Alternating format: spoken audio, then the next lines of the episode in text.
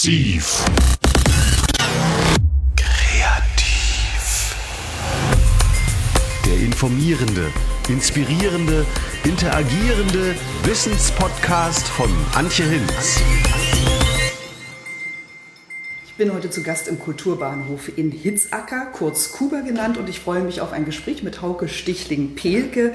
Herzlich willkommen und wir sprechen zum einen über den Kulturbahnhof, zum anderen über ein neues interkulturelles und nachhaltiges Mehrgenerationendorf. Ähm, bevor wir da in die Details gehen, Herr Stichling-Pelke, erzählen Sie doch erstmal gerne kurz ein bisschen über sich selbst. Seit wann leben Sie im Wendland? Ja, erstmal herzlich willkommen von uns aus, also von Kuba aus, von Hitzacker aus und von mir natürlich. Ähm, ich lebe jetzt seit ungefähr 30 Jahren im Wendland, ähm, bin zwischendurch, ähm, hatte dann noch ein zweites Standbein in Berlin für ein paar Jahre am Anfang, als ich hier gewohnt habe. Und bin jetzt aber eigentlich seit inzwischen, glaube ich, 27 Jahren relativ durchgängig hier. Was ist das Besondere am Wendland, an den Menschen, an der Umgebung? Wie würden Sie das jemandem beschreiben, der hier noch nicht war und das gar nicht kennt? Einerseits ist das Wendland landschaftlich, finde ich, wunderhübsch weil es im Zonenrandgebiet lag. Das war ja so ein Zipfel, der in die DDR reinragte, ähm, wo die Entwicklung, die in den Nachbarkreisen gelaufen ist, in Uelzen und in Lüneburg, eigentlich so ein bisschen dran vorbeigegangen ist. Es ist also kleinteilig geblieben. Es sind äh, viele Leute nach und nach abgewandert. Es gab viel Freiräume, die dann ähm, gefüllt wurden, viel von Leuten, die im Zusammenhang mit dem Widerstand gegen die geplanten Atomanlagen in Gorleben hierher gekommen sind und entweder sich in den Landstrich verliebt haben oder in irgendwelche Einheimischen oder auch einfach auf einmal gesehen haben, dass Dinge, die sie zum Beispiel im Zusammenhang, kenne ich Leute, die in der Berliner Uni halt ganz viel zu damals hieß es alternativen Energien und, äh, und solchen Dingen ähm, geforscht haben und, und äh, theoretisch gearbeitet haben, dann auf einmal ein Feld sahen, wo sie sich auch praktisch mal ausprobieren können, wo sie einfach ähm, Projekthöfe machen können und so weiter und so fort. Also dadurch ist natürlich eine ein sehr spezielle Zusammensetzung hier im Landkreis entstanden. Das ist, denke ich mal, wenn ich das vergleiche und ich kenne eigentlich ziemlich viele andere ländliche Landstriche in Deutschland, ist schon sehr einzigartig. Die Szenerie wird teilweise natürlich auch glorifiziert und überschätzt. Es ist jetzt nicht so, dass hier alles von selber geht und nur alles, alles Zucker ist oder, oder, oder Honig, sondern es gibt natürlich auch viel Mühen der Ebenen. Und nach wie vor ist das Wendland eine ähm, Region, die dagegen kämpft, dass äh, zumindest die gesamte Verwaltung im Prinzip kaum arbeiten kann, weil überhaupt kein Geld da ist und so weiter und so fort. Das heißt, wir haben hier schon auch mit ganz vielen Problemen des ländlichen Raumes zu kämpfen. Und zudem haben wir natürlich auch dieses ganze Thema, dass äh, der ländliche Raum ja völlig umgebrochen ist in den letzten. Ich habe das im Prinzip genau in der Zeit, wo ich da bin, konnte ich das sehr genau beobachten. Die Erosion der, der ehemaligen ländlichen Gesellschaft. Das, was Menschen wie Sie, die hier zugezogen sind, auszeichnet, ist ein ganz starker Gestaltungswille.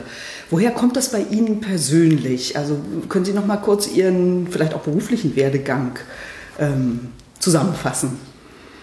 Ja, mein beruflicher Werdegang ist eigentlich davon geprägt, dass ich immer versucht habe, möglichst äh, wenig in der Theorie unterwegs zu sein und möglichst schnell eigentlich irgendwelche Dinge auch umzusetzen und auszuprobieren. Bin da teilweise sehr ungeduldig, was dann dazu geführt hat, dass ich zum Beispiel mein Studium nicht zu Ende gemacht habe, weil ich es nicht mehr aushalten konnte, in der Uni äh, in, in diesen Theoriezirkeln zu sein, während ähm, eben im Wendland Leute äh, angefangen haben, in der Praxis schon Dinge weiter auszubauen. Dann bin ich dann irgendwann lieber hingegangen und habe gesagt, gut, dann lass uns doch jetzt hier gemeinsam eine Praxis machen. Ähm, von meinem, warum ich, das, die Frage, warum ich jetzt irgendwas umsetzen will, die kann ich nicht so nicht beantworten. Ich frage mich eher, warum viele Leute das nicht wollen. Es ist für Sie ein ganz natürlicher äh, ja, Wille und, und äh, Motivation. Ja. Mhm. Sie sind im Herbst 2016, wenn ich richtig informiert bin, mit einer visionären Idee gestartet, vielleicht im Kopf ja auch schon früher. Sie wollen hier in Hitzacker gemeinsam mit vielen Mitstreitern ein neues Dorf errichten für etwa so 300 Bürgerinnen und Bürger. Ein Dorf, das verschiedene Generationen aufnehmen will, verschiedene Kulturen und das Ganze auch noch mit Nachhaltigkeit verbindet. Ähm, wie sind Sie auf diese Idee gekommen? Also angefangen hat die Idee eigentlich ein Jahr vorher. Also wir sind, äh, wir waren sehr engagiert, hatten ähm, die Initiative Zuflucht Wendland gegründet und das war eine Initiative, die im Prinzip sich in erster Linie äh, versucht hat, politisch einzumischen. Schon auch mit einem praktischen Aspekt. Die Idee, die dahinter steckte, war einerseits diese Beobachtung, wie wahnsinnig viele Leute dringend irgendwie Raum brauchen und andererseits, wie viel Platz hier ist und dieses seit langer, langer Zeit eigentlich existierende äh, ähm, ja, die, die Bevölkerungsentwicklung, also die, die Zusammensetzung der Bevölkerung in, in Deutschland, wo klar ist, wir brauchen einfach auch, auch Nachwuchs. Wir brauchen im Prinzip Leute, die, die Lust haben, hier, hier auch eine, eine zukünftige Gesellschaft mit aufzubauen. Und persönlich dadurch, dass wir ähm, mit verschiedenen Leuten sehr engagiert waren, schon in der Unterstützung von Geflüchteten, auch diese Erkenntnis, wie viele spannende Leute auch äh, da kommen und, und, und dann die Überlegung, ja, dann lass uns doch einfach mal eine Forderung stellen, dass Deutschland deutlich mal umdenkt und sagt, wir, wir sind im Prinzip ein Einwanderungsland und wir definieren das mal so und nehmen ganz viele Leute auf, ganz deutlich mit dem Ziel, dadurch auch Strukturen aufzubauen, die dann auch funktionieren.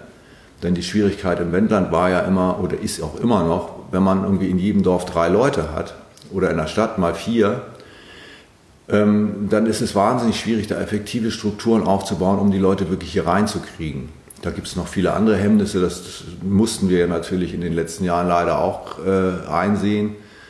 Ähm, aber das war die Idee und die Idee war dann mal so auch ganz als plakative Forderung 10.001 Geflüchteter fürs Wendland vor dem Hintergrund, dass wir eben bei unseren Recherchen festgestellt haben, dass nach dem Zweiten Weltkrieg hier 30.000 Leute aufgenommen worden sind.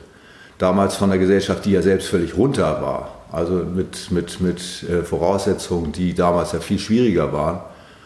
Wir haben viel auch mit, mit Leuten, die damals hierher äh, geflüchtet sind, gesprochen. Das war natürlich auch mitnichten reibungsfrei, das behauptet keiner, aber es war einfach so, dass wir gesagt haben, es gibt eine bestimmte Verantwortung, die wir haben und es gibt aber auch eigentlich einen bestimmten Bedarf, der da ist. Lass uns das doch mal zusammendenken und keinen Knoten in der Birne haben, gleich wie viele sind nun zu viel oder zu wenig, sondern lass uns doch mal über funktionierende Strukturen nachdenken. Diese prozentuale Verteilung äh, würde eben im Idealfall aussehen 100 Geflüchtete, 100 Ältere, 100 Jüngere.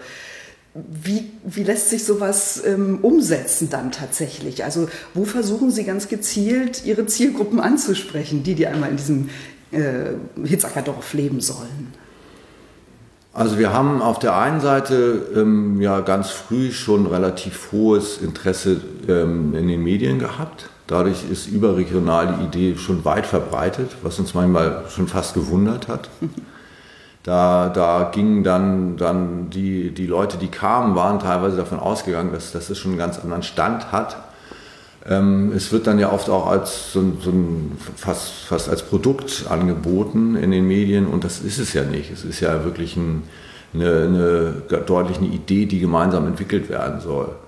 Ähm, bei den Geflüchteten war es so, dass wir ähm, gesagt haben, wir haben sehr viel Kontakt zu Leuten hier in der Umgebung und wir haben aber eigentlich auch am Anfang deutlich die Idee gehabt, und die ist auch noch nicht weg, dass wir schon auch bei den Geflüchteten fragen wollen, ist das eigentlich ein Projekt, was dich interessiert? Also nicht hast du eine Not und musst dringend einen Platz haben, wo du irgendwie unterkommst, weil der ein bisschen besser ist als der Platz, den du jetzt im Augenblick hast, sondern interessiert dich das wirklich? Möchtest du da inhaltlich mitspielen?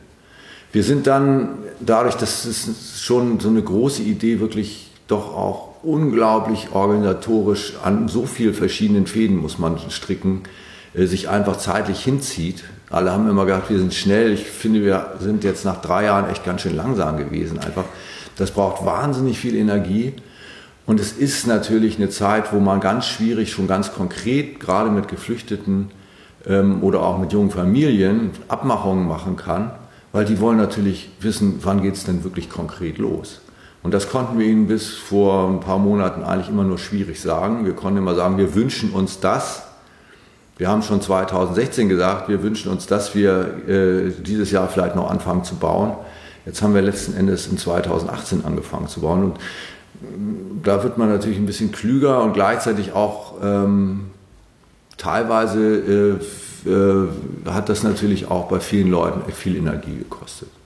Das heißt, ältere Menschen ja, können einfach längerfristig planen und können auch genau. warten. Ich war ja. am Samstag hier bei diesem neuen mhm. Treff, wo auch viele sagten, ja, jetzt sofort muss noch gar nicht sein, aber so in ein, zwei Jahren werden junge Familien ja wirklich planen wollen, manchmal auch ähm, ja, gucken müssen, wo die Kinder dann zur Schule gehen und die Geflüchteten natürlich auch irgendwann mal ankommen wollen. ja, genau. Das sind mhm. Gruppen, die, die jetzt ganz konkret äh, eine Entscheidung treffen wollen und müssen ja auch. Und jetzt bauen wir und ich hoffe, wir kommen dann wirklich auch zu dem Punkt, dass wir immer mehr Leuten sagen können, doch hier, du kannst hier ganz konkret, kannst du einen Gewerberaum haben, wenn du, denn das geht ja auch um Arbeit dann, dass Leute dann eben ihre Arbeit mitbringen wollen, das können sie auch nicht irgendwo in die Luft hängen. Und äh, gerade für junge Familien ist es schwierig, dann immer nochmal drei Provisorien zwischendurch zu haben. Wir hatten Leute, die, da war klar, es kommt dann und dann halt das nächste Kind schaffen wir das vorher sozusagen, den, den, Landeplatz hier fertig zu machen. Das haben wir leider nicht geschafft in dem Fall. Wobei die, denke ich mal, ähm, jetzt noch eine Runde drehen und dann aber wahrscheinlich nochmal wiederkommen, weil die eigentlich sehr begeistert sind auch von dem Projekt. Wie, wie ist denn die Reaktion der Geflüchteten? Also können die sich so ein Dorf mit dieser Durchmischung verschiedener Generationen und auch verschiedener Kulturen gut vorstellen? Ich glaube, die können sich das ganz schlecht vorstellen, weil sie, weil sie wirklich noch weniger als viele Menschen, die, die hier schon ihr Leben lang äh, in Deutschland leben, ähm, sich vorstellen können, wie sowas überhaupt aussehen kann. Das ist ja wirklich ein Modellprojekt. Man kann zwar vielleicht jetzt äh, zu größeren Projekten, die es in Deutschland ja auch gibt, hinfahren, um mal zu gucken, wie sieht sowas aus, aber es ist, es ist irgendwas, das lässt sich schwierig mit Worten beschreiben und für Leute, die erstens so nochmal eine Sprachbarriere haben und zweitens kulturell natürlich von teilweise ganz anderen Verhältnissen ausgehen, ist es theoretisch ganz, ganz schwierig zu vermitteln. Es geht dann wirklich ganz oft nur um die harten Fakten, die da heißen, gibt es eine Arbeit für mich? Das ist immer die erste Frage. Gibt, hebt ihr mir eine Arbeit? So dieses, äh, und das zweite ist natürlich, wie sehen die Wohnungen aus? Gibt es da eine Möglichkeit, Gartenbau zu machen? Das ist oft die dritte Frage. Und ähm, dieses ganze Thema, wir wollen eine Gemeinschaft machen, das ist für die Leute erstmal überhaupt nicht zu fassen. Das kriegen wir jetzt aber teilweise hin, dass man anfängt, eben, jetzt haben wir eben die ersten Streifen Garten angelegt und da sind die Leute eben jetzt zusammen am, am äh, Gemüse anbauen. Genau, Arbeit muss ja nicht bedeuten von Anfang an Erwerbs- oder Lohnarbeit, sondern das, was bei Ihrem Projekt ja so wichtig ist, ist dieser eigene ähm, Eigenanteil, also das eigene Engagement, sich einzubringen, sowohl beim Hausbau, beim Gartenanlegen. Ähm, welche Bereiche gibt es noch, wo, wo Menschen sich sozusagen mit einbringen können und damit ja auch die Kosten überschaubar halten, sage ich mal? Also wir haben ja gesagt, wir wollen nach Möglichkeit diese, die, diese äh, jetzt, jetzt neben dem Bau auch die ganzen anderen Dinge. Das heißt, man kann äh, für die Leute, die jetzt gerade aktiv bauen, kochen. Es gibt immer auch bisher hauptsächlich bei irgendwelchen größeren Theorietreffen gibt es zum Beispiel eine Kinderbetreuung, die gemacht werden kann. Es, es gibt äh, teilweise direkte Unterstützung untereinander. Da, da ist auch ein Teil der Idee her dass viele von den geflüchteten Familien kommen ja ohne die Großeltern, die bleiben meistens im, im, im Land. Oder ja, es ist eben viel schwieriger für ältere Leute, eben die diesen Fluchtweg irgendwie zu bewältigen. Und hier gibt es ja viele Leute, deren Kinder und Enkelkinder in alle Welt verstreut sind. Diese moderne Gesellschaft, die, die, die vereinzelt ja die Leute sehr stark. Und wir haben dann beobachtet, dass es eine ganze Menge eigentlich auch gut funktionierende Wahlverwandtschaften äh, gibt, die dann entstehen zwischen älteren deutschen Leuten, also Leuten, die schon länger in Deutschland leben und, und Leuten, die eben als relativ junge Familien hier zuziehen. Und da, ist, da, da sind auch Kontakte gewachsen, jetzt ganz auch unabhängig von der Dorfidee, wo wir aber davon ausgehen, dass sowas also auch sehr gut weiter sich entwickeln kann.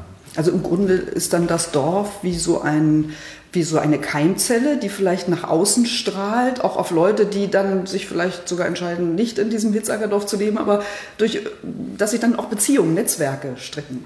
Doch, so sehen wir das auf jeden Fall. Das, das, das Dorf ist so gedacht, wie, wie, wie die Dörfer hier im Wendland funktionieren. Die sind ja relativ dicht gestreut, ganz kleine Dörfer.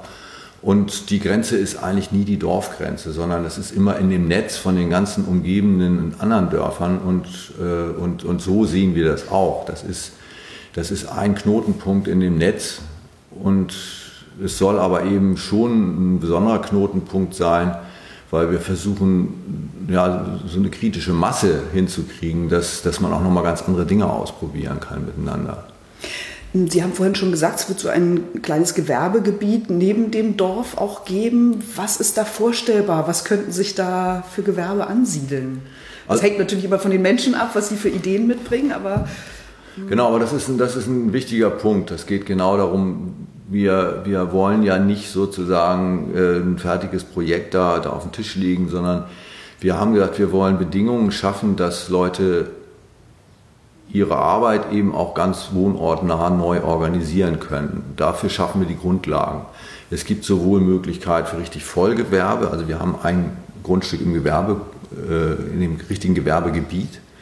Und wir haben dann eben einen Streifen, sogenanntes Mischgebiet, da kann man eben äh, Gewerbe betreiben, die eben jetzt auch funktionieren neben im direkten Zusammenhang mit Wohnungen. Also es geht dann vor allem um Lärm, äh, Emissionen und Lieferverkehr oder solche Sachen. Ähm, wir schaffen die Grundlage, dass wir ein sehr schnelles Internet äh, ähm, ähm, kriegen können und, und, und auch umsetzen werden. Das ist ja ganz wichtig. Wir haben eine ganze Menge, gerade auch bei jüngeren Leuten, ähm, Ideen, die, die okay, mit diesem komischen Wort Start-up vielleicht äh, genau. beschrieben werden können. Wir haben, wir haben auch ähm, zum Beispiel eine kleine Softwarefirma von jemandem, die, die er hierher mitbringt. Der möchte gerne irgendwie auch äh, so, ein, so, ein, so, ein, größeres Gemeinschaftsbüro äh, ins, ins Leben rufen. Also Coworking Space, Coworking Space, genau, genau, dieses ganze, die, die, die, mhm. also wir, die, die, die, die ja auch spannenden Ideen, die ja sonst viel, vor allem in der Stadt irgendwie auch äh, umgesetzt werden können, da wollen wir eigentlich Grundlagen schaffen, dass wir die auch hier umsetzen können. Und von einem Gesundheitszentrum habe ich noch gelesen. Das ist klar. Also wir haben auf jeden Fall also auf dem, auf dem Sektor Gesundheit und, und diese ganzen, äh, wie nennt man denn das?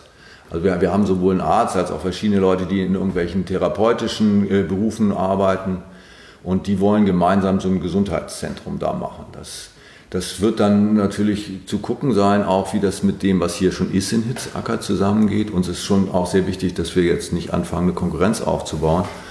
Aber gerade bei den Ärzten, ich meine, das ist ja auch bekannt, herrscht ja auf dem Land eigentlich eher Mangel. Das heißt, wenn das gelingt, hier vielleicht noch einen jungen Arzt auch noch mit dazu zu kriegen, der eine ältere Arzt, der will auf jeden Fall eine Praxis hier machen und hat die Idee, eben einen jungen Kollegen mit dazu zu ziehen oder eine Kollegin.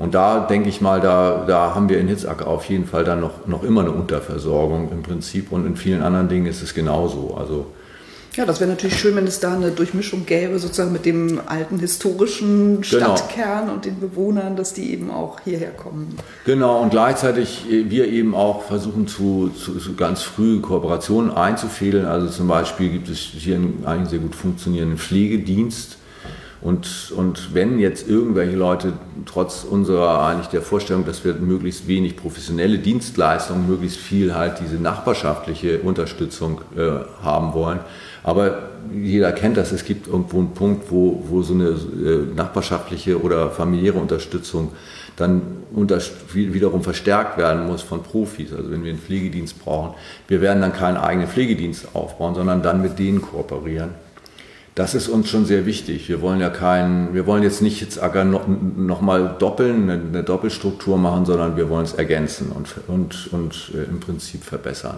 die Strukturen. Ein anderes wichtiges Thema äh, für das Hitzeackerdorf ist Nachhaltigkeit. Wie versuchen Sie das umzusetzen?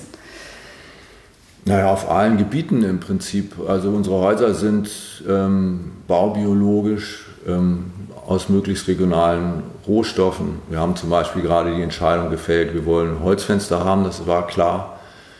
Und äh, nachdem der Tischler uns aber gesagt hat, dass er zwar gerne Lärchenfenster bauen würde, aber die hier wachsende Lärche für seine Fenster nicht, nicht, nicht tauglich ist und er müsste sibirische Lärche nehmen, haben wir beschlossen, das machen wir nicht und haben jetzt gesagt, nee, wir nehmen anstattdessen Eichenfenster, wo er uns eben äh, garantieren kann, dass das eben wirklich regional dann auch das Holz, das aus dem Umkreis von, ich weiß jetzt nicht wie viel Kilometern im Prinzip kommt. Und in dieser Art sind wir eigentlich beim Bauen unterwegs, dass wir versuchen, möglichst nachhaltig zu sein, regional die Transportwege, die in den Energieeinsatz zu reduzieren und die Schadstoffe sowieso. Also wenn die Häuser irgendwann mal nicht mehr bewohnt werden und zusammenfallen, dann soll das halt ein Hügel sein, der einfach zuwachsen kann. Das ist so die Vorstellung.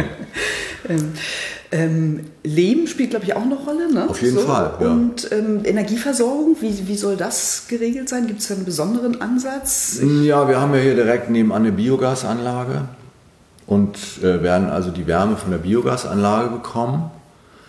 Das ist natürlich irgendwas, wo man auch noch äh, eine Entwicklung sich wünscht. Also die sind ja im Augenblick noch zu, weiß ich nicht wie viel Prozent auf Mais. Ähm, haben wir auch lange gesprochen mit den Bauern. Die können das auch begründen. Ich kann das erstmal nachvollziehen. Es ist natürlich wirtschaftlich, äh, sagen die, in dem Augenblick, wo, wo, wo wirklich ein neues System erprobt ist, da können wir uns das leisten, das auszuprobieren, aber wir können nicht, nicht rumexperimentieren. Aber das ist eben eine Anlage, die keine Investorenanlage ist, sondern wirklich von, von den lokalen Landwirten ähm, damals gebaut worden ist und gemeinsam betrieben wird. Und ich finde das auch spannend. Also das ist wirklich eine Wärme, die eben wirklich direkt hier wächst.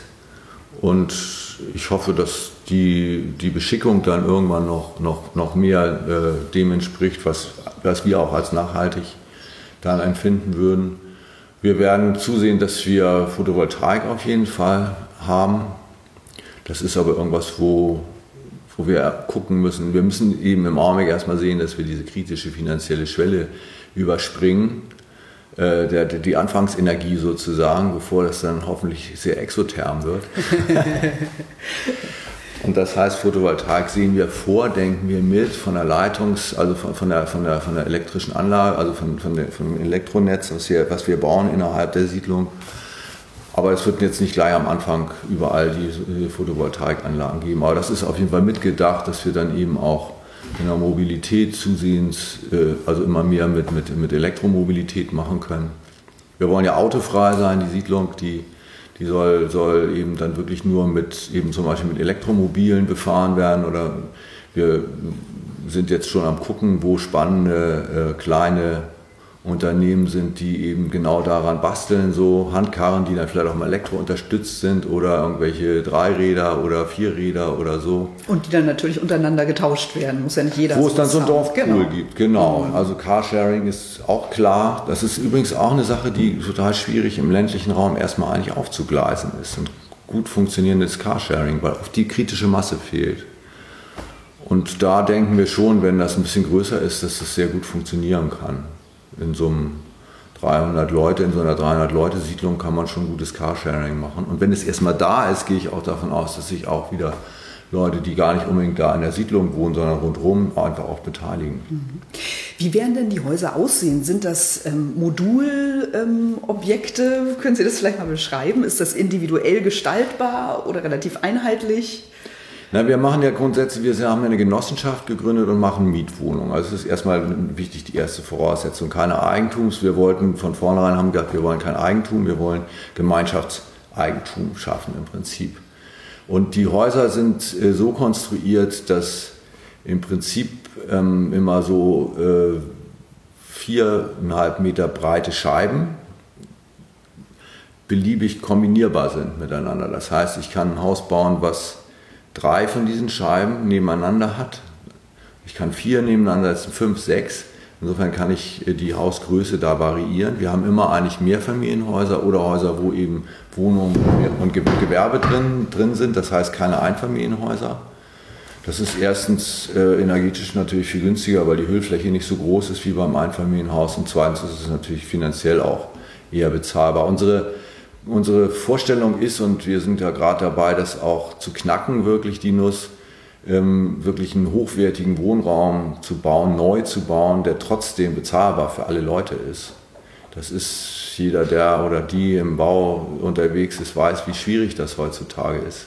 Die Preise, die da normalerweise aufgerufen werden, die führen dazu, dass entweder Leute ohne Geld gar nicht mehr mitspielen können oder eben sich über, was weiß ich, eigentlich bis zu, zu ihrem Lebensende festlegen, dann, dann in so eine, in so eine äh, Schuldengeschichte auch reinzugehen. Und Wie sieht das praktisch aus? Also eine, sag ich mal, eine vierköpfige Familie mit zwei Kindern. Ähm, wie viel würde die für die Genossenschaftsanteile einlegen müssen und dann wie viel würde sie Miete zahlen müssen? Ungefähr. Also die Genossenschaftsanteile für eine vierköpfige Familie, wobei vierköpfige Familien auch sehr unterschiedliche Vorstellungen von der Größe ihrer Wohnung haben, das muss man auch sagen. Aber wenn ich jetzt mal von so einer Wohnung von, was weiß ich, vielleicht 90 Quadratmetern ausgehe, dann zahlen die da rund 20.000 Euro Genossenschaftsanteile und haben eine Miete, die wird ungefähr bei 5,75 Euro pro Quadratmeter liegen.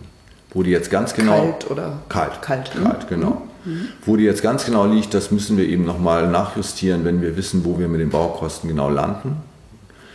Ähm, da wir die Genossenschaft nicht gewinnorientiert haben, ist klar, diese gesamten Zahlen sind wirklich dienen nur dazu, die Häuser erstmal überhaupt bauen zu können. Das heißt, man muss ja neben der Finanzierung über die Bank immer einen Eigenkapitalanteil haben. Und dann ist die ganze Miete im Prinzip nur dafür da, die Häuser in Stand zu halten und die Refinanzierung sicherzustellen. Mhm. Wie machen Sie das jetzt? Versuchen Sie erst sozusagen das Gesamtvolumen äh, einzuwerben oder fangen Sie an zu bauen, so wie sozusagen erstmal ein bisschen was da ist? Wie, wie sieht dieses Finanzierungskonzept aus? Ja, das Finanzierungskonzept sieht so aus, dass wir erstmal die ersten zwölf Häuser durchfinanziert haben. Das heißt, wir haben ein, Konzept gemacht und sind dann bei Banken rumgegangen und haben letzten Endes jetzt mit der GLS Bank ähm, Verträge gemacht, Darlehensverträge ähm, und für diese ersten zwölf Häuser. Ähm, und es ist aber bankenüblich, dass eben bevor die Darlehen ausgezahlt werden, wird erstmal der Eigenkapitalanteil erwartet, dass der erstmal eingesetzt wird. Da sind wir mittendrin sozusagen. Das heißt, wir haben, wir haben ja schon relativ viel Geld auch zusammengesammelt von, von, von den, vor allem von den Leuten, die da auch wohnen wollen. Ähm, und brauchen jetzt noch ein bisschen mehr. Wir haben angefangen zu bauen, weil klar war, wir müssen, wir müssen was Anfassbares haben. Wenn man drei Jahre ein Projekt erstmal immer nur bespricht, dann wachsen bei immer mehr Leuten die Zweifel, ob das eigentlich jemals auch Wirklichkeit wird. Und das merken wir jetzt schon, dadurch, dass es jetzt auf einmal wirklich begreifbar ist. Ja, es ist begreifbar, es wird was. Genau, das erste Haus entsteht, man ja. sieht äh, viel Holz sozusagen und es ist einfach wichtig, dass genau. man ja. was visualisiert. genau, ah. visualisiert und, und, und auf dem Platz rumlaufen kann und feststellen kann, dass es auch ein guter Platz ist und sich immer mehr vorstellen kann, wie, wie, wie das auch in der Wirklichkeit aussehen könnte, was man vorher immer nur auf irgendwelchen Zeichnungen oder Bildern gesehen mhm. hat. Und das bringt uns jetzt auch wirklich so voran, dass wir davon ausgehen, dass wir demnächst dann auch das Eigenkapital soweit zusammen haben. Wie viele aktive Genossen gibt es jetzt schon? Wir haben rund 150 Leute, die in der Genossenschaft mhm. drin sind. Da sind aber auch Leute dabei, die eben sogenannte investive Genossinnen sind. Das heißt, die haben erstmal nicht vor, dahin zu ziehen, sondern möchten einfach die Idee unterstützen oder auch konkret bestimmte Familien unterstützen. Genau, es gibt ja dieses genau. Solidarsystem ja. für, für Menschen, die eben sich das nicht so ohne weiteres leisten können. Genau, weil wir wollen das nicht als Ausschlusskriterium äh, auf keinen Fall akzeptieren, dass wenn jemand kein Geld mitbringt, sondern dann wollen wir eben gucken, dass andere Leute sagen, hier, wir finden das wichtig und wir unterstützen das in, mhm. in Form von Solidaranteilen. Mhm. Genau, das heißt, wir haben ungefähr 150 Leute, die im AUIC Mitglieder sind in der Genossenschaft und wir haben einen aktiven Stamm, sag ich mal, von rund 50 Leuten, die, die, die mehr oder weniger oft jetzt im Augenblick auch schon auf dem Bau sind. Oder eben dieses Ganze ist ein riesiger äh, Wust von administ administrativen Kram. Man muss mit diversen Ämtern in einem Fort verhandeln. Wir haben diese ganze Planungsabteilung, die jetzt ja im Augenblick auch ganz äh, wichtig ist. So, jetzt muss das Ganze ja wirklich mal auf den Boden gebracht werden und, und, und wir haben ganz viele Leute, die sich um alle möglichen äh, Belange der, der, der, der Organisation kümmern. Ähm, und das sind, denke ich mal, im Augenblick ungefähr 50 Leute, die, die da relativ kontinuierlich zusammenarbeiten.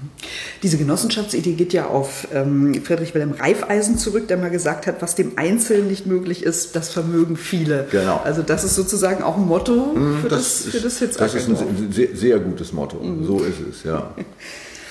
Vielleicht können Sie noch mal ein bisschen was zu diesen einzelnen Arbeitsgruppen sagen. Also es gibt so ein Plenum, ähm, Essen kochen, haben Sie auch schon gesagt. Ähm, also wenn, wenn Leute jetzt herkommen, wird auch geschaut, was kann jeder besonders gut. Und ähm, also es werden sozusagen keine Tätigkeiten verordnet, sondern jeder kann sich eben mit dem einbringen, wo er vielleicht besondere Talente hat. Ja, was ja sinnvoll ist. Genau, genau. Sinnvoll ist ja, dass man sozusagen die Qualitäten zusammentut und nicht, nicht erwartet, dass alle irgendwie gleich sind. Das, das wissen wir ja auch. Insofern wäre das dumm. Ähm, Na, wir haben, wir haben äh, einerseits ähm, eine Struktur aufgebaut, die wirklich, wir versuchen auch wirklich eine Basisdemokratie zu entwickeln. Das ist ja auch irgendwas, wo man jetzt nicht unbedingt eine Blaupause hat. So funktioniert das auf jeden Fall. Haben da auch schon ganz verschiedene Phasen durch.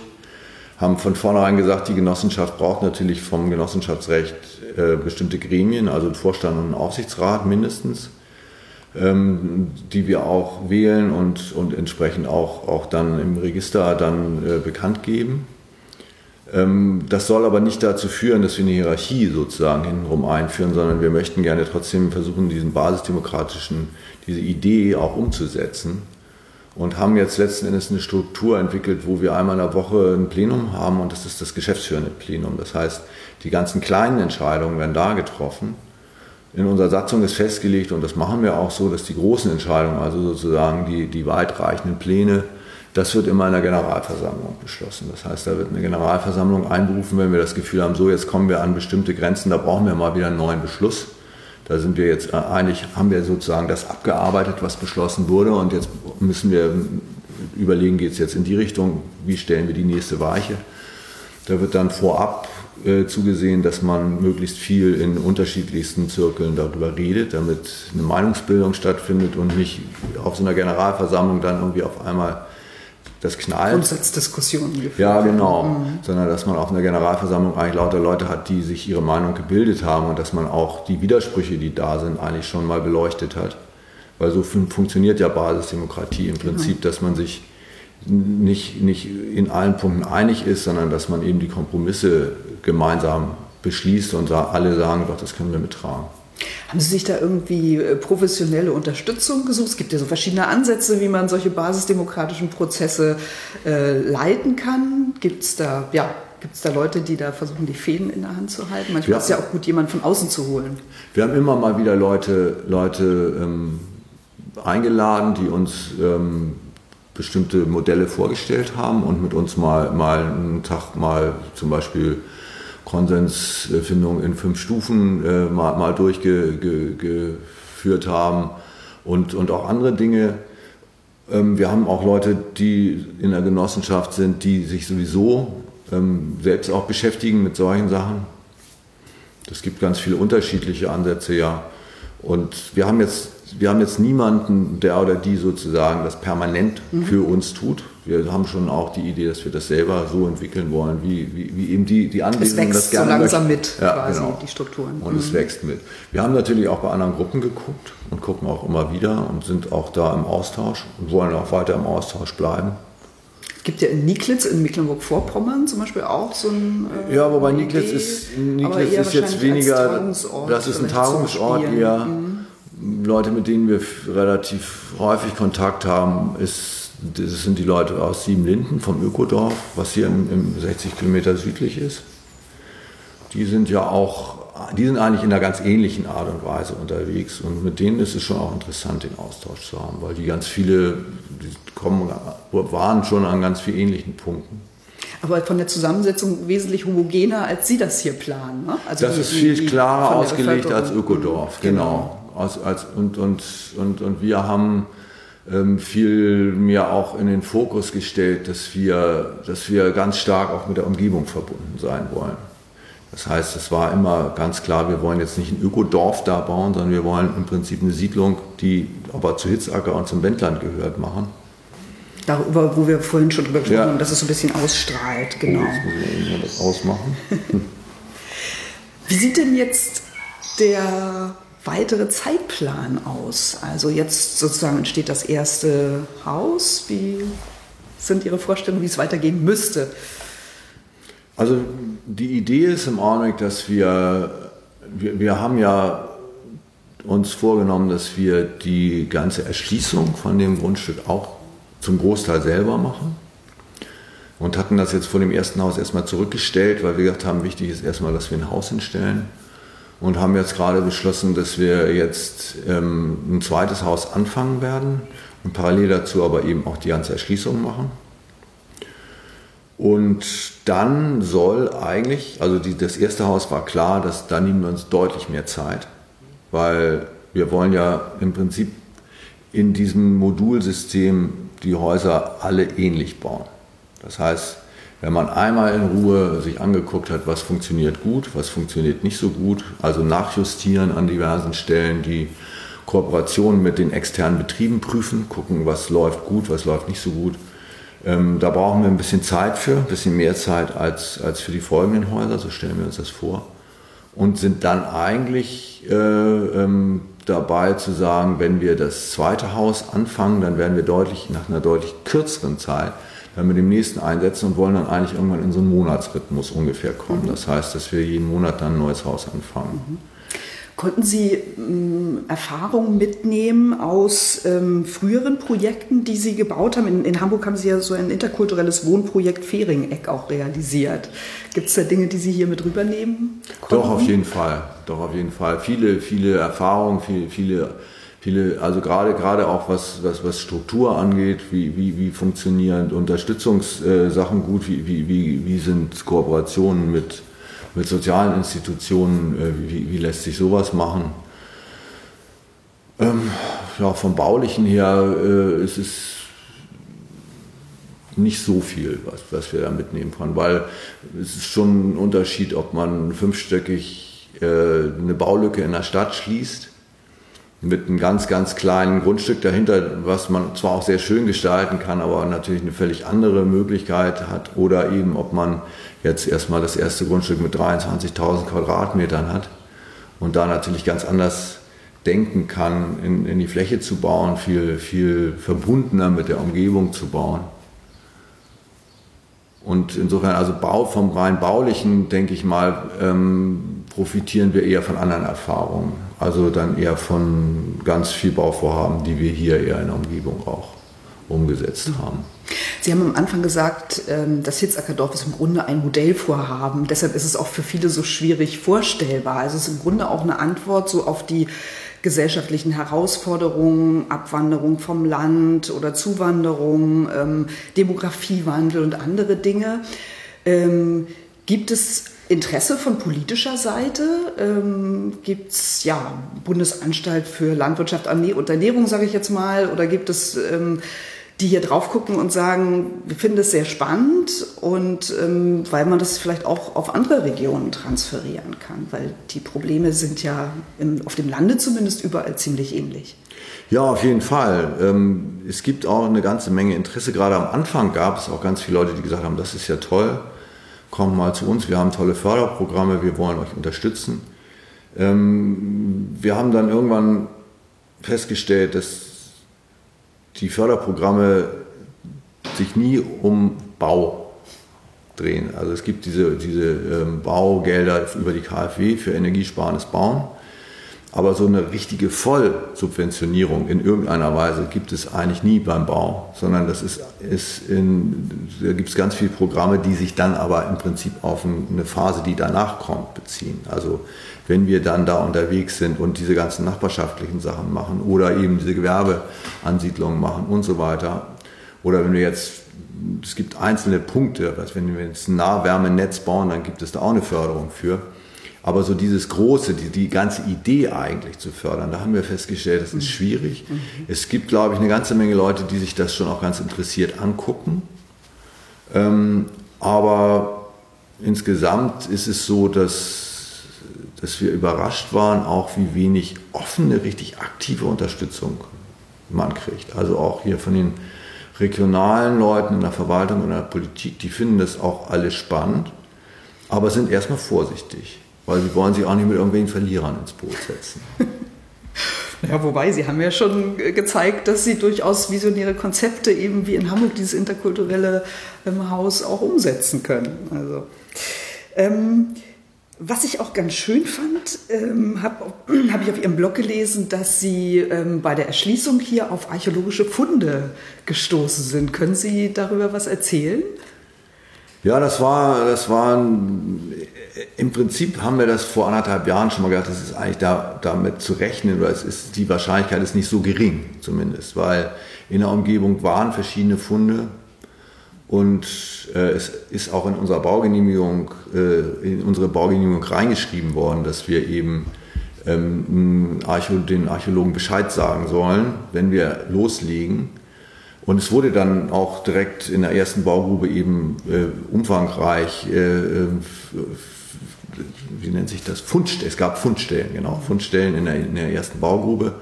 Wir haben dann mit, mit, mit, so, einem, äh, mit so einer Grabungsfirma gemeinsam ähm, das äh, ja, ausgegraben. Es hört sich so an, als, als würde man richtig.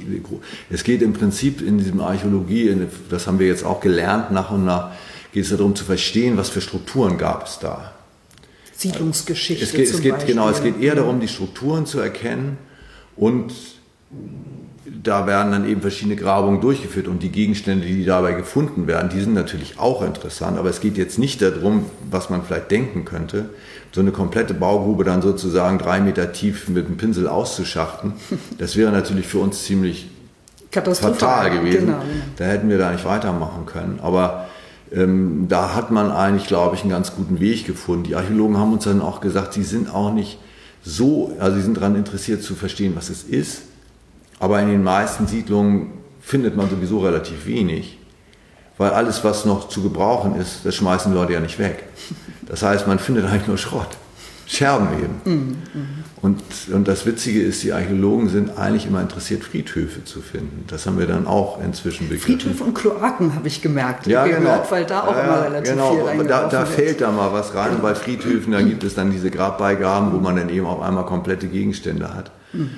Na gut, auf jeden Fall haben wir jetzt glücklicherweise, wir haben nach, der, nach dem, äh, wir eben im ersten, in der ersten Baugrube gleich eine ganze Menge Archäologie hatten und das dann eben untersucht haben und eine Freigabe hatten weiterzubauen, haben wir uns dann danach mit den Archäologen zusammengesetzt ähm, und haben mit ihnen gemeinsam ein Konzept erstellt, wo wir einfach gesagt haben, gut, dann lass uns doch mal eine Untersuchung machen von dem gesamten weiteren Baufeld damit wir ungefähr einschätzen können, dass wir nicht jedes Mal sozusagen Baustopp haben, und dass wir einschätzen können, wo brauchen wir die Archäologen, wenn wir baggern und wo sagen die Archäologen, die, das Areal ist sowieso, da ist nichts, das könnt, da, da könnt ihr loslegen. Da haben wir dann eine relativ umfangreiche ähm, Suchgrabung jetzt schon gemacht und ich sage mal, für uns glücklicherweise auch festgestellt, dass jetzt nicht das ganze Gelände komplett voll ist, sondern es gibt eben so einige Spots. Und ansonsten gibt es auch ein relativ großes Areal, wo nichts ist und wo die Archäologen uns also auch freigegeben haben, da einfach loszubauen. Was aber ich muss jetzt nochmal inhaltlich ja. einmal ganz kurz genau. noch was sagen ja. dazu. Also inhaltlich ist es für uns natürlich schon auch spannend. Das heißt, es, die, die haben also festgestellt, dass also 300 Jahre vor Christus, also vor, vor dem Jahr Null, haben da schon Leute gesiedelt. Das war also in der, in der Eisenzeit, die haben da Raseneisenerz verhüttet. Also wir haben auch so, so einen kompletten Brennofen da gefunden, so 1,70 Meter Tiefe ähm, ausge, ausgegraben das ist so im Grunde so schwarzes äh, Gestein, was dann auch äh, zwischen dem Fachwerk verarbeitet wurde. Ne? So. Habe ich mal aus der Krisengegend gehört. Das kann da gut ist das sein. noch ja, relativ ja, verbreiteter okay. gewesen. Und genau. die, die, haben das auf jeden Fall verhüttet und haben, haben eben eine Eisenindustrie hier also, ja, gehabt. Das war wohl auch ein, ein Punkt, der zu dem, in, in der Zeit, ähm, das, das war jetzt nicht so, dass in der gesamten Umgebung überall sowas war, sondern das war schon außergewöhnlich, was hier gelaufen ist.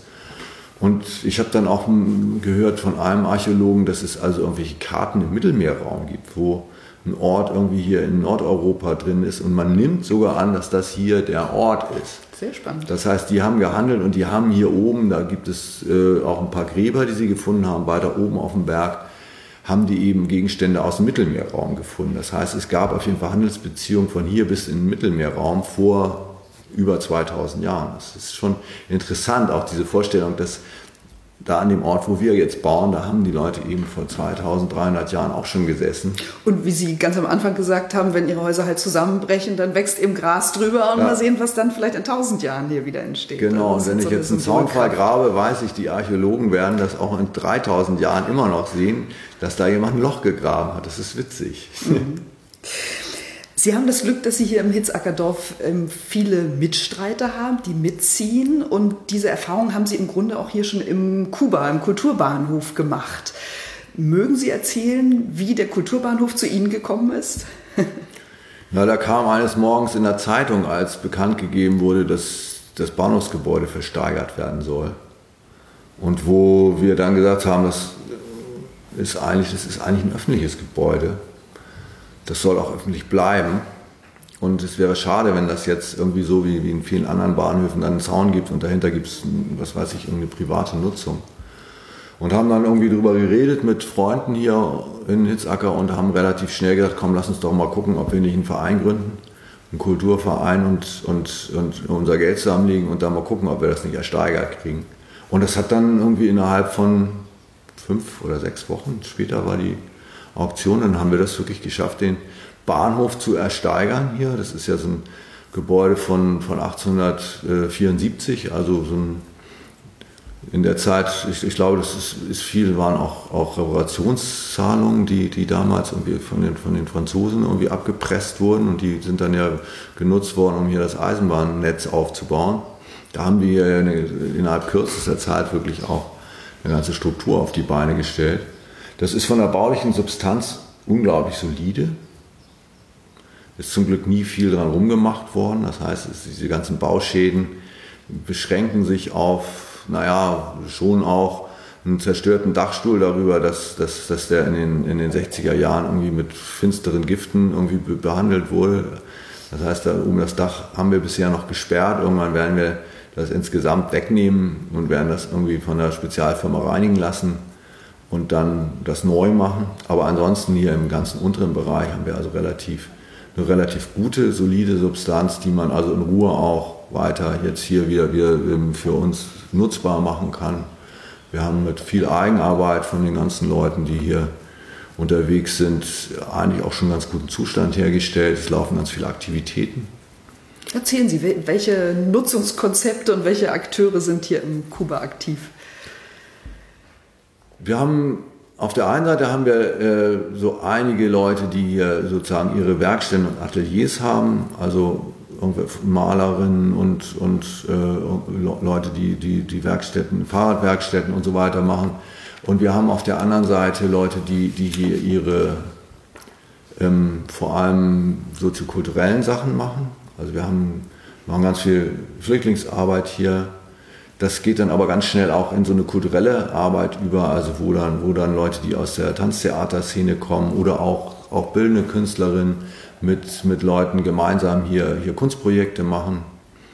Ähm, wir haben aber auch ganz regelmäßig hier solche Sachen wie Deutschkurse für Geflüchtete und ähm, Beratungsangebote. Äh, da gibt es ja sehr, einen sehr hohen Beratungsbedarf. Wir hatten auch über den Verein die Möglichkeit, überhaupt erstmal eine Stelle einzurichten. Es ist immer schwierig, wenn man das nur auf Ehrenamtsbasis macht, weil, weil gerade diese Beratungsgeschichten, da muss man ja wirklich in einem Fort sich, sich, orientieren, wie die Gesetze sich ändern und so weiter. Und da hatten wir das Glück, dass wir da eben eine Förderung ähm, bekommen haben und haben sogar drei Stellen, ähm, also keine vollen Stellen, aber drei Leute, die da eben beraten, nicht jetzt nicht nur hier, sondern eben auch in Dannenberg und in Lüchow.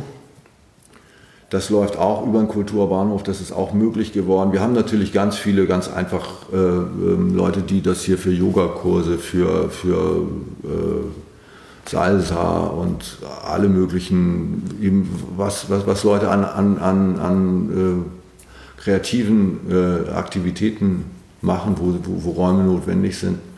Ähm, das wird hier viel genutzt in Kuba. Da ist ein, also das Tolle ist eigentlich, da ist ein neuer Raum entstanden.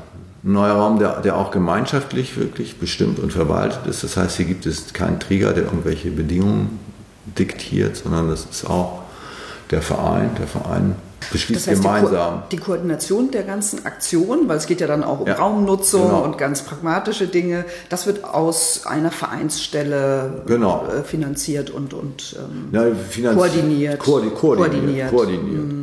Der Verein ist nach wie vor in erster Linie auf, auf Spendenbasis mhm. unterwegs. Wir haben kleine Mitgliedsbeiträge, aber das ist relativ wenig. Wie viele Mitglieder haben Sie? Ich glaube, wir sind die ganze Zeit bei knapp 80, so mhm. in so einer Größenordnung. Mhm.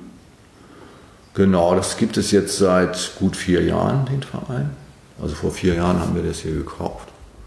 Und wenn jetzt äh, Leute das hier die Räume nutzen, zahlen sie wahrscheinlich eine kleine genau. Miete an den Verein und ähm, eine Raumnutzungsgebühr, die, die je nachdem auch was, was, was, was es ist. Also wenn jetzt zum Beispiel ein Deutschkurs stattfindet, der, der da gibt es ja teilweise ähm, auch dann Träger, die, die eben ähm, die Lehrer bezahlen. Dann sehen wir eben immer zu, dass da eben auch eine Raumnutzung mit drin ist, also Raumnutzungsgebühr. Wenn jetzt jemand, es gibt auch Leute, die sagen, ich möchte aber noch mal Nachhilfestunden hier machen mit, mit, mit einer Gruppe von drei, vier, fünf Leutchen, ähm, die dann ehrenamtlich hier arbeiten. Von denen erwarten wir natürlich dann nicht, dass sie noch eine Raumnutzungsgebühr zahlen. Wir haben aber zum Beispiel auch eine Theatergruppe hier, die hier probt, ähm, das, das äh, Generationentheater Hitzacker Stadtspiele. Da zahlen die ganzen Leute, die, die sich da eben treffen, um gemeinsam Theater zu machen, zahlen immer in den Pott ein, weil da auch klar ist, klar, da gibt es eine Raumnutzungsgebühr von denen. Und so, so wird es abgewogen. Es gibt, je nachdem, ähm, wie, wie, das organisiert ist, gibt es dann eben eine höhere oder eben auch gar keine Raumnutzung. Ein sozial gerechtes Genau, wir versuchen das, ja. So, System, genau. So wie es eben dann auch funktioniert. Mhm. Sehr schön finde ich die, auch die Idee äh, einer Kulturaktie, die, glaube ich, Jugendliche hatten. Ja, das war eine wunderschöne Idee. Die haben, die haben da mit einer ganzen Klasse, die haben, oder viele Leute aus der Klasse haben wunderschöne äh, Bilder gemalt. Und die sind dann teilweise auch, auch vervielfältigt, also gedruckt worden. Und dann hatten wir genau die Kulturaktien. Das hat auch, das hat auch eine ganze Menge äh, Geld dann auch reingebracht. Im Augenblick ist es schon so, das muss man auch mal ganz nüchtern sagen, dass, dass die Leute, die kontinuierlich wirklich für den Verein sich einsetzen, das ist eine relativ überschaubare, relativ kleine Gruppe. Es gibt eine ganze Menge Leute, die das nutzen. Also was weiß ich, zum Beispiel gibt es hier eine ganz große Nähwerkstatt, mhm. die von ein paar Leuten auch betrieben, oder nicht betrieben, also die, die das anbieten. Das ist also im Prinzip auch eine Selbsthilfewerkstatt, wo dann eben mehrere Termine in der Woche auf jeden Fall jemand da ist und die Leute, die dann da eingearbeitet sind, können auch immer mal da hinkommen. Da sind auch ganz viele Frauen aus, dem, aus der geflüchteten Gruppe, die da ganz regelmäßig auch hinkommen. Und so gibt es auch ganz viele andere. Das sind aber Leute, die eben sozusagen ihr Projekt machen und jetzt nicht unbedingt diese Vereinsgeschichte. Mhm. Und da müssen wir gerade auch gucken. Also der Verein, die, die, die Aktiven, die, die sozusagen die ganze Organisation machen, die sich darum kümmern, dass es immer mal wieder einen Bautag gibt, damit wir eben mit unseren Bauvorhaben auch mal einen Schritt weiterkommen. Das ist eine relativ kleine Gruppe. Und da ist teilweise dann auch äh, so ein bisschen der, die, die Energie raus. Da muss, das ist, ja, wie immer. Es, es gibt keine es gibt so ein paar, die, die ehrenamtlich und die ja. sich auspowern. Ne? Und mm. dann muss man irgendwann auch mal eine Grenze ziehen wahrscheinlich. So. Genau, so ist es. Mhm. Der Bahnhof ist ja noch, wird ja noch genutzt und äh, bespielt, sage ich jetzt mal, von der Bundesbahn. Ne? Das ist die Bundesbahn ist unser Mieter. Genau. Oder unsere Mieterin. Genau. Ähm, die haben da noch, ja, das ist ein bisschen skurril. Bis vor zwei Jahren, glaube ich, ist die Bundesbahn hier noch auf der Strecke unterwegs gewesen und hat dann die Strecke verloren an diese Erics Bahngesellschaft. Und mit der Umstellung, dass Erics auf der Strecke unterwegs war, hat die Bundesbahn ihren Fahrkartenschalter zugemacht und hier einen Fahrkartenautomat hingestellt. Da aber die Schrankenanlagen beidseitig des Bahnhofs manuell bedient werden. Das heißt, hier gibt es eine Kurbel und dann über Drähte, die hier die Gleisanlagen entlanglaufen, wird die Schranke also dann zugemacht und wieder hochgekurbelt. Muss da eben wirklich in diesem, äh, in, in diesem Raum, den die Bahn dann noch gemietet hat, muss den ganzen Tag über jemand sitzen, nur um sozusagen die Schranke zuzumachen und dann wieder aufzumachen, wenn der Zug durch ist fünfmal in jede Richtung im Augenblick. Am Tag, fünfmal am Tag ja, fährt hier ein Zug. Das ist schon ein bisschen skurril. Hätte man mit dem Fahrkartenverkauf verbinden können. Ne? Also haben die damals auch gemacht, ja. haben sie auch darum gekämpft. Also gerade auch der eine Mitarbeiter, der hier schon sehr lange ist und der sehr engagiert ist, der eben auch weiß, es gibt einfach ganz viele Leute, die kommen mit so einem Fahrkartenautomaten nicht zurecht. Also wir sind in einem Vorteil dabei, Leute zu beraten, wie sie ihre Fahrkarte kaufen können. Die kommen dann immer hierher und sagen, können Sie mir vielleicht mal helfen? Also wir würden uns freuen eigentlich, wenn die Bahn Fahrkarten verkaufen würde, weil wir das eigentlich auch einen tollen Service finden. Der Mitarbeiter würde das auch gerne machen. Aber da bei der Bahn, die Bahn ist ja auch so ein Riesenkonzern mit unglaublich vielen Unter, Unterkonzernen und da kriegt man überhaupt keine Leute, die, die entscheidungsbefugt sind oder womöglich sogar eine Entscheidung in, in, so eine Richtung treffen wollen. Ja, ist schade, weil ein Bahnhof ist natürlich auch eine soziale Keimzelle, ne? wo man auch viel Rückmeldung bekommt von ja. den Leuten und möglicherweise in einem neuen Prozess kriegt die Bahn ja den Bahnhof vielleicht auch wieder zurück oder gibt es da kein Interesse für diese Strecke? Na, den Bahnhof nicht, die, Also die, die- die, den Strecke. Verkehr, die Strecke, genau. Ja, das, das ist, äh, wenn ich das richtig sehe, äh, ich weiß gar nicht, für wie viele Jahre das immer vergeben wird. Für zehn oder Ja, ja, okay. irgendwie sowas. Und dann wird es sozusagen neu, neu aus, gibt's, ich weiß gar nicht genau, wie das geht, aber ein Bieterverfahren gibt es da irgendwie. Und ich, ich beobachte eigentlich eher, dass die Bahn auf den meisten Regionalstrecken sich zurückzieht. So, die haben ja eigentlich eher offensichtlich ein anderes Interesse. Aber ganz unabhängig davon, für mich ist es eigentlich auch Wurst, ob es Bundesbahn oder Erics heißt. Hauptsache, es gibt einen öffentlichen Nahverkehr. Hoffentlich jetzt bald auch noch mit einer besseren Frequenz. Wir haben das Glück, dass wir hier eben überhaupt immer noch einen Bahnverkehr haben. Das hängt natürlich damit zusammen, dass das hier die Strecke ist, über die sie die Castortransporte abwickeln. Das wäre die bestimmt auch schon lange weg. Ähm, aber warum sollen wir nicht davon profitieren in dem Fall, ja, wenn die Strecke nun mal offen ist und es sieht im Augenblick auch so aus, als ob sie offen bleibt. Das ist nochmal ein ganz gutes Stichwort. Ähm, Inwiefern gibt es hier ja, Projekte politischer Art? Im Moment ist es ja so ein bisschen ruhig, äh, was die Kastertransporte und Gorleben angeht, aber es ist ja noch nicht das letzte Wort gesprochen. Ähm, Gorleben ist ja ein sehr starkes identitätsstiftendes Symbol, will ich jetzt mal sagen, auch ähm, hier für die Region, für das Wendland. Also gibt es Künstler, die sich hier immer noch engagieren oder Ja, nicht nur Künstler. Also es gibt ein, einerseits gibt es politisch die, die Bürgerinitiative, die, die ja Lüchow-Dannenberg? die Bürgerinitiative Lüchow Dannenberg, die, die, die ja so ein Garant dafür sind, dass, dass, da, dass da eigentlich immer weiter auch aufmerksam geguckt wird, was da, was da passiert, die, die ja ganz viel sich politisch auch immer wieder einmischen. Und hier im Kulturbahnhof speziell?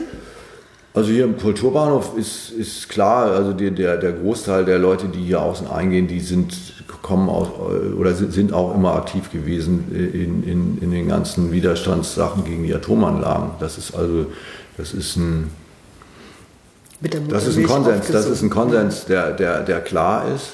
So. Es war auch am Anfang, als wir reingekommen sind, ein gutes Gefühl, weil es war hier immer eine Festung irgendwie von, von den Leuten, die den Castortransport hierher geprügelt haben. So. Und, und jetzt hier zu, zu sein und dann mal endlich diese Telefonanlage abzubauen, die, die die dann sich hier installiert haben und was weiß ich. Das war einfach ein gutes Gefühl. So das Gefühl, wir, wir nehmen eigentlich das, was, was ein öffentlicher Raum ist, nehmen wir aber eben wirklich in die Richtung, dass, dass, wir, dass wir jetzt hier was entwickeln für die die Region Bürger. und nicht gegen, nicht gegen die Genau. Region, weil, weil diese Entwicklung mit, mit den Atomtransporten ist ja eigentlich perspektivisch gegen die Region. Ja. Wenn, wenn, wenn das wirklich dann irgendwie da in Betrieb geht, zum Beispiel wenn die, die sogenannte Pilotkonditionierungsanlage wirklich mal in heißen Betrieb aufnehmen würde, dann würde eine Gefahr sein, dass es hier zumindest äh, kontaminiert wird, die, die ganz real ist. Ja. Das heißt, das ist ja dann auch irgendwann die Frage, ist es überhaupt noch möglich, weiter zu sein? Und das war schön, hierher zu kommen und sagen, ja doch, wir machen jetzt, wir machen jetzt hier ein Kulturzentrum auf, was gerade da, dafür steht, dass wir hier unsere Gesellschaft weiterentwickeln wollen. Und da kommen wir irgendwie wieder Zum Hitzackerdorf zum Hilfsacker zurück. Dorf zurück, Genau. weil genau an der Stelle wollen wir ja ansetzen. Wir wollen ja gerne wirklich gucken, wie kann das funktionieren. Also auch ganz modern. Wir wollen ja nicht das Rad zurückdrehen, das geht nicht, das ist Quatsch. Sondern wie geht es nach vorne, wie geht es nach vorne weiter? Das ist im Grunde ein, ein Voneinander lernen, ein stetiger Lernprozess, Genau. der sich, wo sich Leute gegenseitig inspirieren und, und befruchten. Und gleichzeitig natürlich Gegenkonzepte schaffen zu der Ausbeutung, die, die, die ja hinter dem Desaster steckt. Also es ist ja, das muss man einfach mal so sagen, wie es ist. Das liegt ja daran, dass das Ganze nur als Möglichkeit äh, gesehen wird, ähm, im Prinzip Profit zu machen. Und zwar kurzfristig. Ist immer, die, die ganze Profitspirale ist ja, dreht sich ja teilweise nicht mal mehr in Jahreszyklen, sondern schon vierteljährlich wird geguckt, ob noch alles stimmt. Und das ist verheerend, die, die Auswirkungen von, von, von diesem, wenn das, wenn das, das das einzige Paradigma ist, dann, dann ist eben irgendwann der Lebensraum hinüber. Und sie leben dann mit dem Hitzackerdorf vor, wie es eben anders geht und zeigen, äh, wo es in Zukunft hingehen kann. Genau, und wollen das natürlich auch gemein, also das sehe ich jetzt nicht so als, als einen Satelliten, sondern wir wollen das gemeinsam mit der ganzen Umgebung entwickeln. Es gibt ja viele Leute, die, die daran sind und sich überlegen, wie kann das gehen. Und wir wollen ein großer Knotenpunkt in dem Netz sein, ja. Dabei wünsche ich Ihnen sehr viel Erfolg. Vielen Dank für dieses vielschichtige Gespräch. Hauke Stichling-Pelke. Ja. Herzlichen Dank. Gut.